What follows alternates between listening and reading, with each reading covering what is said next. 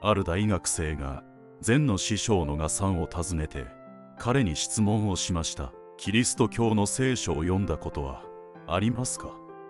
ありません。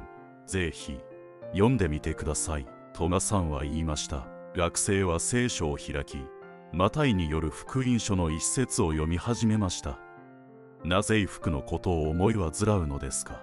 野の百合がどのように成長するのか見てください。彼らは働かず糸を紡がないのに私はあなた方に言います。ソロモン王でさえすべての栄光の中でこれらの花のように飾られることはなかった。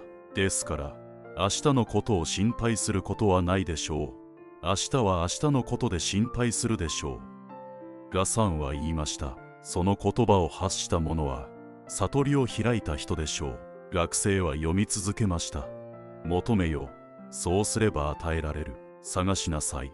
そうすれば見つかる。ドアを叩きなさい。そうすれば開かれる。求める者は授かり。探す者は見つけ。ドアを叩く者には開かれる。ガサンは言いました。それは素晴らしい。それを言った者はブッダからそう遠くないでしょう。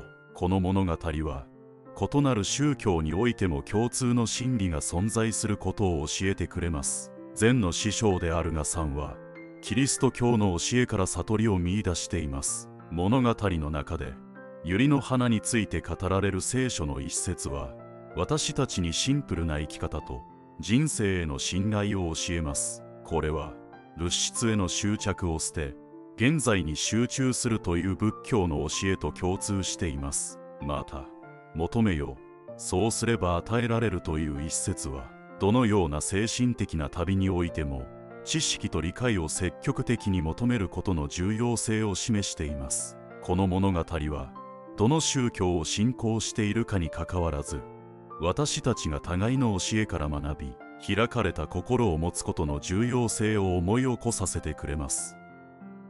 人生の地図をご覧いただきありがとうございます。あなたが幸せでありますように。